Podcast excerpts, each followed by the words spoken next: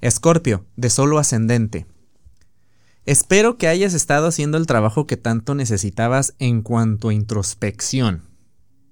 Mercurio estuvo retrogradando en tu signo, se regresó a Libra y luego pues ya va a entrar el martes 3 eh, de noviembre, va a entrar directo y se va a regresar a Escorpio hasta el primero de diciembre. Entonces vas a tener un mes más para seguir introspectando.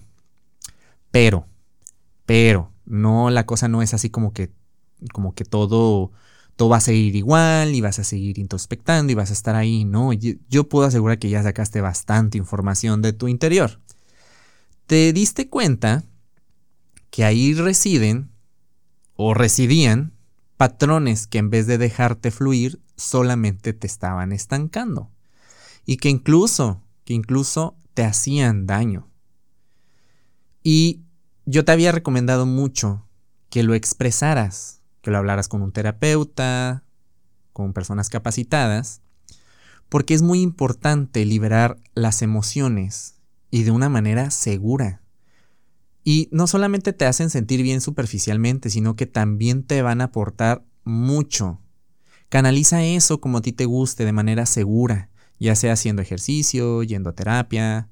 Incluso yo te, me atrevo a decir que si eres artista o si le, entras al ámbito creativo, pues eso que tú estás descubriendo lo puedes expresar con arte. Comprométete con eso y no te vas a arrepentir.